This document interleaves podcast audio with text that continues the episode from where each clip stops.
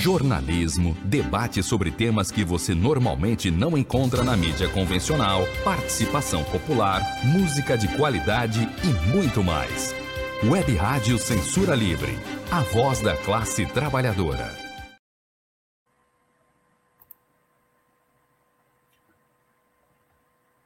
Olá, eu sou Antônio Figueiredo. Essa é Web Rádio Censura Livre e comigo a Daniele Bornia.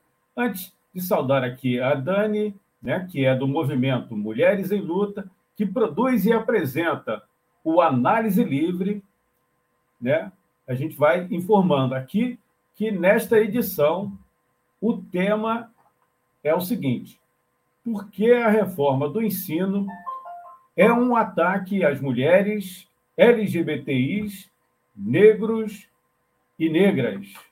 Você pode deixar um comentário ou uma pergunta na transmissão aqui no Facebook, no canal da emissora no YouTube. Também estamos ao vivo no Twitter ou então enviar uma mensagem, pode ser de texto, né? Porque de áudio não vai dar para a gente acompanhar agora, para o nosso WhatsApp. 21, se você tiver fora do Rio de Janeiro, é o DDD nosso, 965538908, 965538908. Dani, seja bem-vinda. Muito bom dia, Antônio Figueiredo. Bom, bom dia. dia.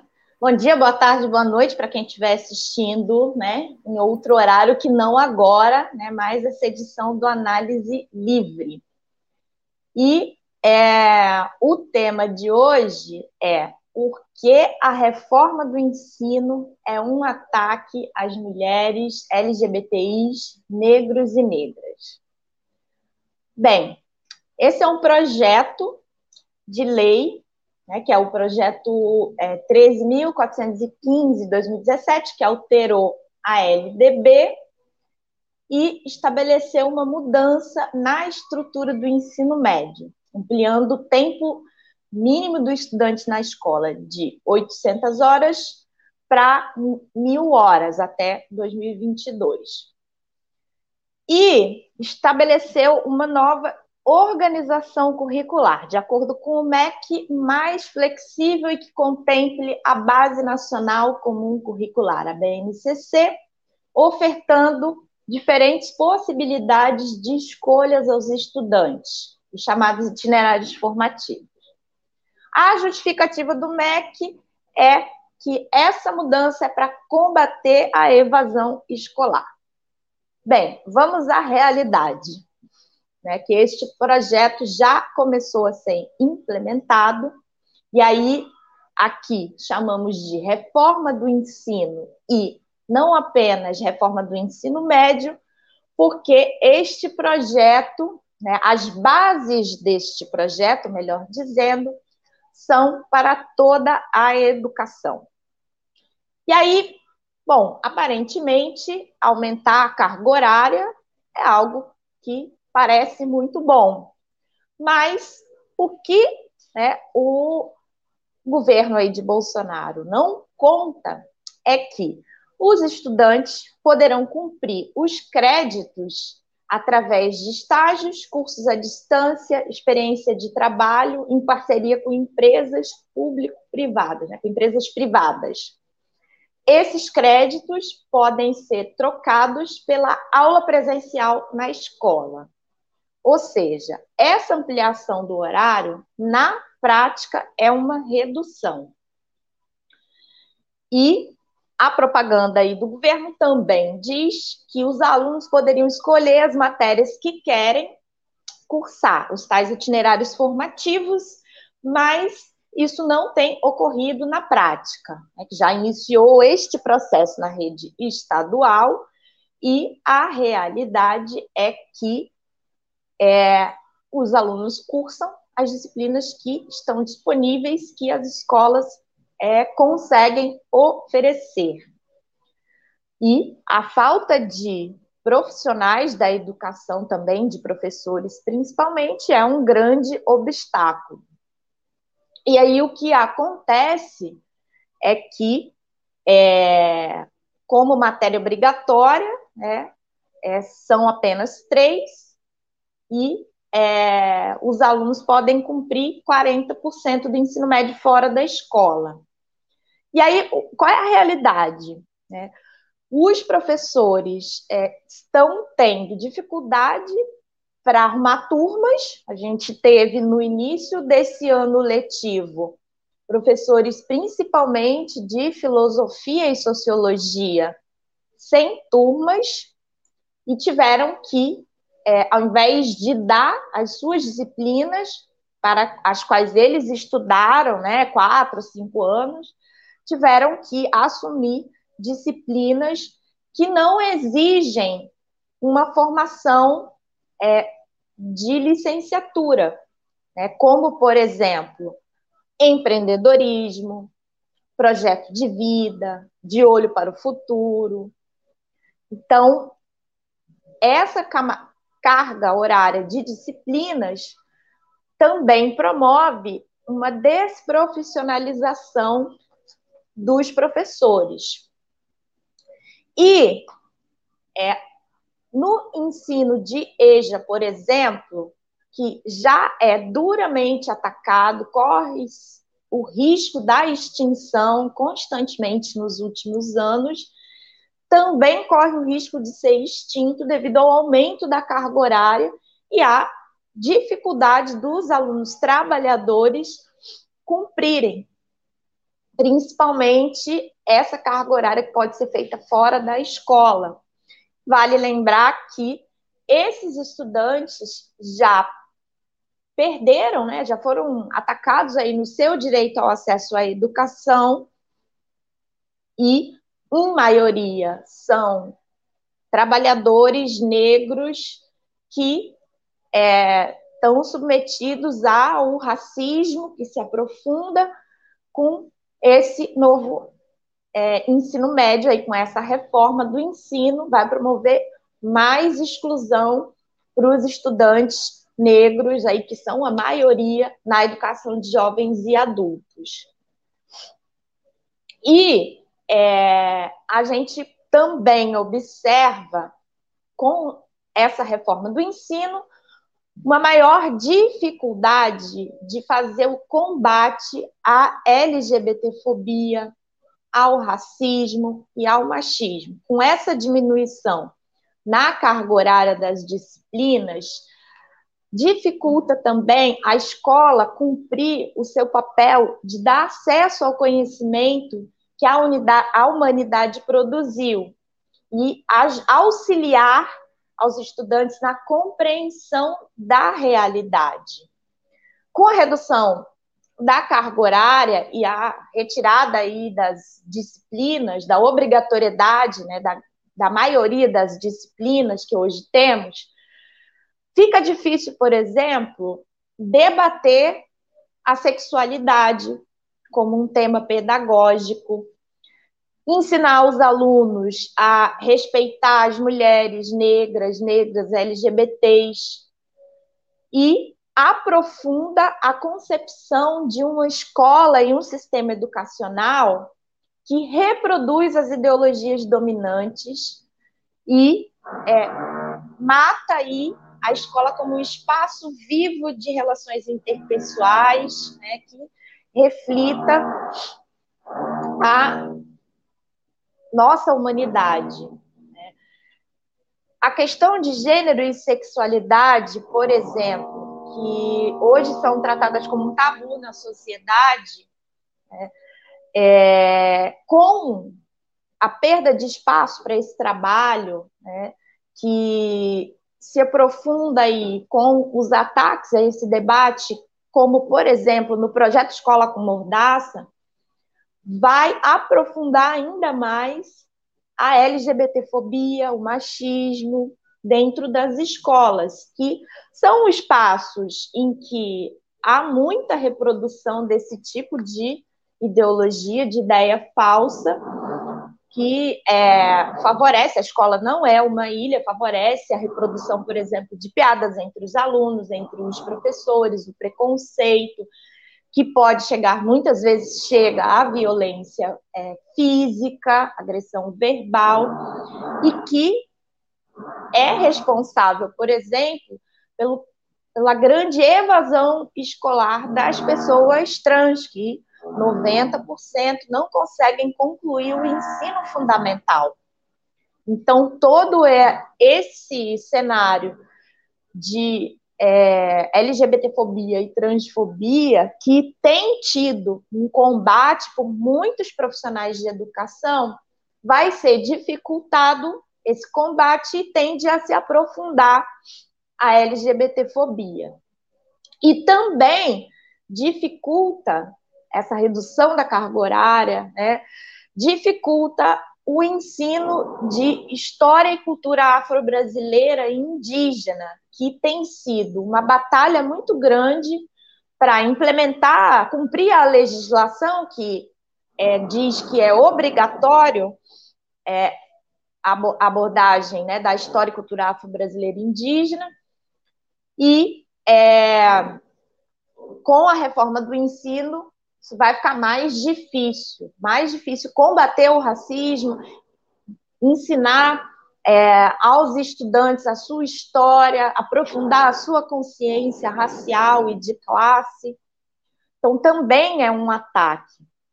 E, além disso, da questão pedagógica, do, da dificuldade do combate ao machismo, ao racismo, à LGBTfobia, a gente também não pode esquecer que a educação ela é composta majoritariamente por mulheres, como todo o serviço público, os servidores públicos são uma maioria de mulheres, principalmente nas séries iniciais, na educação infantil, entre os funcionários há uma grande quantidade de mulheres negras.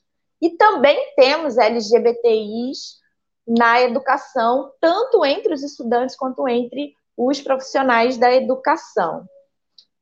E esse setor tende a ficar sem emprego. Por quê? A reforma do ensino já é a implementação da reforma administrativa na educação. Que à medida que você tem uma redução da carga horária das, das disciplinas, é, essa desprofissionalização com os itinerários formativos que cada qualquer pessoa pode dar aula dessas disciplinas que são os itinerários formativos. Com a reforma administrativa, os professores que ficam sem turma, como tem acontecido na rede estadual, vão poder ser demitidos e, em consequência, os funcionários de escola também.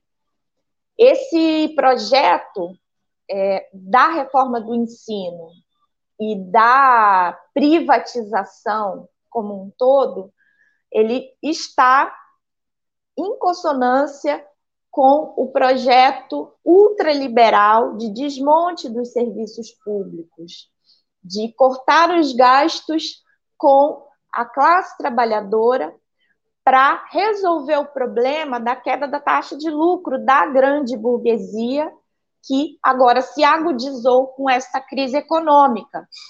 E que a solução que os governos no mundo inteiro têm adotado é o corte das áreas sociais, o corte dos gastos das áreas sociais através de várias reformas. A gente teve a reforma trabalhista, a reforma da Previdência, e agora a reforma do ensino e a reforma administrativa que está lá engatilhada no Congresso Nacional e já sendo implementada nos estados e municípios.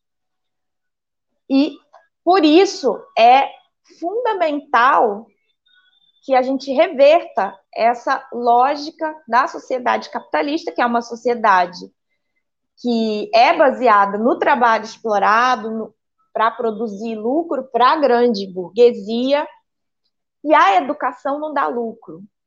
Ao contrário, requer investimento. E hoje, por exemplo, o orçamento de 2021, que foi de 8,7 trilhões de reais, teve apenas 2,49% destinados à educação. Por outro lado, o pagamento de juros e amortização da dívida pública consumiu 50,71%. Então, que foi direto para o bolso dos banqueiros internacionais. Então, a lógica do corte de verbas para a educação, para os serviços públicos, para as áreas que garantem os direitos da classe trabalhadora, é para sobrar mais dinheiro para dar para o bolso dos grandes banqueiros. Então, por isso, é fundamental a unificação das lutas para barrar e revogar a reforma do ensino, dizer não à BNCC não ao projeto escola com mordaça também, e a defesa de uma educação pública gratuita, de qualidade, com investimento público apenas para a educação pública, e é fundamental a suspensão do pagamento da dívida pública é, para garantir uma educação ao serviço dos trabalhadores. Né? Por isso é fundamental também colocar para fora Bolsonaro já Cláudio Castro também, e todos que atacam a educação, para que a gente tenha uma educação socialista, num mundo socialista, sem opressão, sem exploração, em que os trabalhadores tenham direito a acessar o conhecimento que a humanidade produziu. Com você, Antônio, tem alguma participação hoje?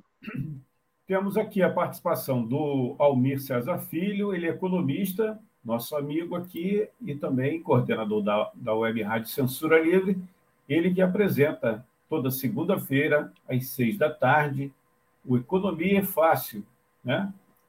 E você pode acompanhar através das redes sociais aí da Web Rádio Censura Livre o programa do Almir. E essa semana tem novidade, quer dizer, semana que vem, né? Nós estamos terminando aí essa semana, na semana que vem tem novidade aqui na manhã, nas manhãs da Web Rádio Censura Livre também. Perdão. O Almir vai participar com a gente aqui no Boletim Censura Livre e ao longo aí da semana, né? A gente vai informar. Muito obrigado, Almir, que está acompanhando aqui ao vivo. E a Lucília Machado, que também é da equipe da Web Rádio Censura Livre, curtiu aqui a nossa transmissão. A gente agradece a Lucília Machado, que apresenta toda terça-feira, a partir das seis da tarde, o é, Acessando Lucília, também aqui pelas redes sociais, no nosso site, nos aplicativos, na página da Web Rádio Censura Livre, no Facebook, no canal do YouTube e ao vivo também no Twitter. Ô, Dani, Antes de entrarmos no outro assunto, muito importante também que você vai trazer para a gente aqui hoje no Análise Livre, temos uma participação aqui através do nosso WhatsApp. É da Selma Costa, ela morador, é moradora de Maricá, cidade aqui da, do Rio de Janeiro, né? Ela diz assim: fora a candidata do PSTU, Vera, as concorrentes à presidência não falam dos ataques às mulheres e o aumento do feminicídio. Uma participação da ouvinte é, de Maricá, Selma Costa. A gente agradece aqui a participação da Selma. Ela participou através do nosso WhatsApp. Antes de você comentar, Está aqui o WhatsApp, 21 965538908, 965538908, obrigando, agradecendo aqui a participação da Selma. Dani. Muito bem. Em primeiro lugar, um abração ao Mi, um abração a Selma. Obrigado aí pela audiência, pela participação. Olha, é é muito emblemático que somente a Vera Lúcia fale sobre esse problema que é um drama na vida das mulheres trabalhadoras, que é a violência. E isso não é à toa, como a gente comentou aqui no programa de reestreia, que foi sobre os 16 anos da Lei Maria da Penha. Quem ainda não ouviu, recomendo. É, o combate à violência às mulheres requer investimento. Na verdade, para ser mais precisa, requer a reversão no sistemático corte de verbas para o combate à violência às mulheres, que vem sido implementado desde o ano de 2007, um ano após a aprovação da Lei Maria da Penha. Corte esse que, obviamente, se aprofundou no governo Bolsonaro, por óbvio, ele não fala disso, mas também no governo do Temer, no governo do PT. Então, e para fazer esse investimento no combate à violência, é preciso atacar os lucros da grande burguesia. Como nós falamos agora há pouco, um mecanismo que consome é, mais da metade do orçamento é a dívida pública, mas a gente também tem as remessas de lucros das multinacionais que investem muito pouco ou quase nada aqui no país, pagam um salário, tem um salário muito mais baixo aos trabalhadores, tem um custo de produção muito mais baixo, porque o Brasil se concentra dentro da divisão internacional do trabalho na produção de matérias-primas, as chamadas commodities, e lucra muito. A burguesia lucra muito aqui é, com é, essas remessas de lucro, né, além da dívida pública, que é um mecanismo que é uma rapina no país. Então, é preciso enfrentar esses interesses da burguesia internacional. E nenhum dos candidatos está, além da Vera, está comprometido com os interesses da classe trabalhadora e disposto a enfrentar os interesses da grande burguesia. Então, não é à toa mesmo que não se fala nesse problema da violência contra as mulheres, que para enfrentar é preciso investimento, é preciso enfrentar a grande burguesia e nenhuma das outras candidaturas está disposta a isso.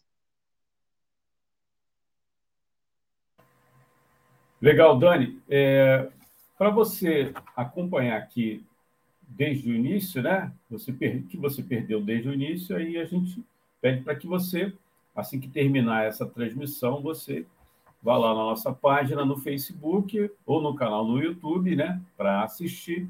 Sabemos que a audiência é muito rotativa, às vezes você perde o início, aí pode acompanhar aí depois, é, quando a gente fechar a transmissão.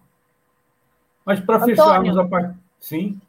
Antes só de da gente avançar ainda sobre o tema da reforma do ensino, eu recomendo também a, o programa 40 Minutos com Samantha Guedes, que a edição dessa semana foi sobre a reforma do ensino, que teve a, a participação do professor Roberto Baeta, 40 minutinhos, enxuto, linguagem simples, recomendo aí, né, tá disponível no Instagram da Samantha Guedes.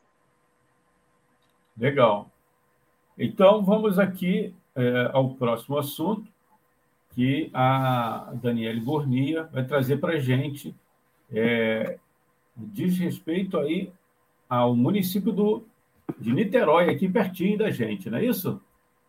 Com certeza, não poderia deixar de falar nesta edição sobre a greve dos trabalhadores da Rede Municipal de Educação de Niterói, que ontem nós fizemos, a rede da qual eu sou parte, fizemos um grande protesto pelas ruas do centro de Niterói, parando o trânsito, e na parte da tarde, a Assembleia que deliberou iniciar uma greve por tempo indeterminado a partir do dia 31 de agosto.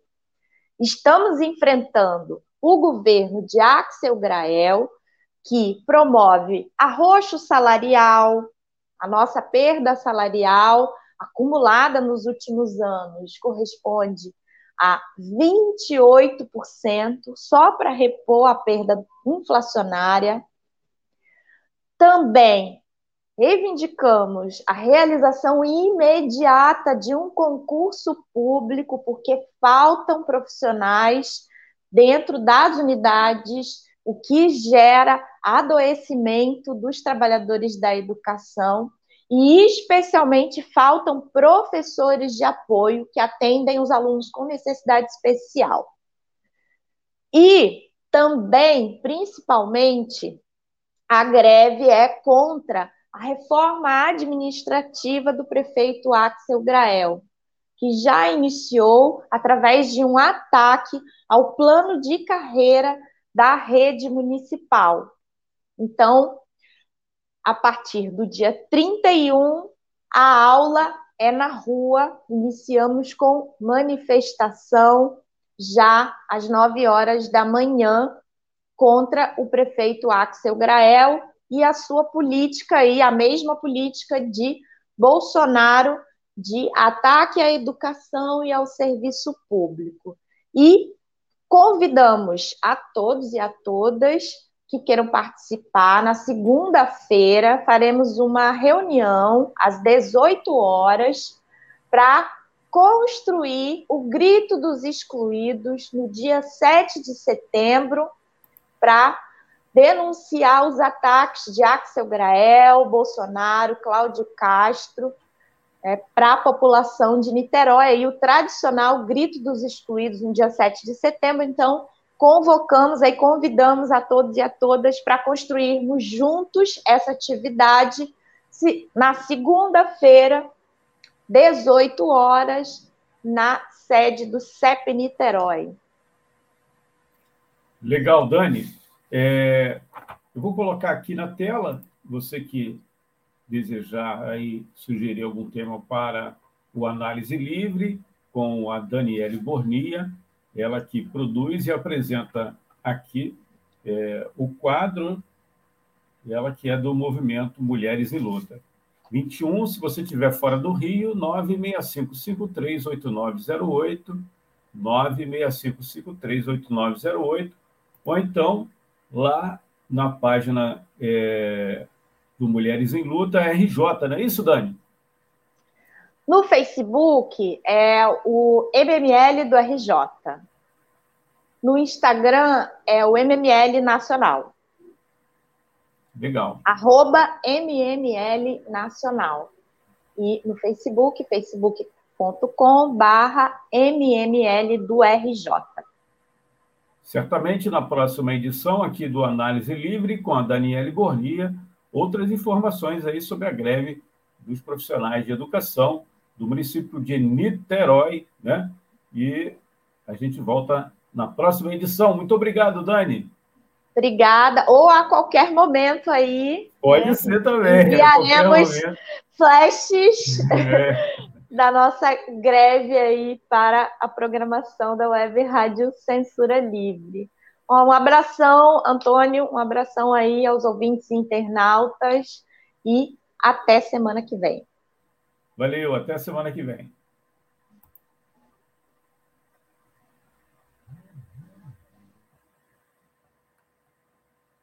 jornalismo, debate sobre temas que você normalmente não encontra na mídia convencional, participação popular, música de qualidade e muito mais. Web Rádio Censura Livre, a voz da classe trabalhadora.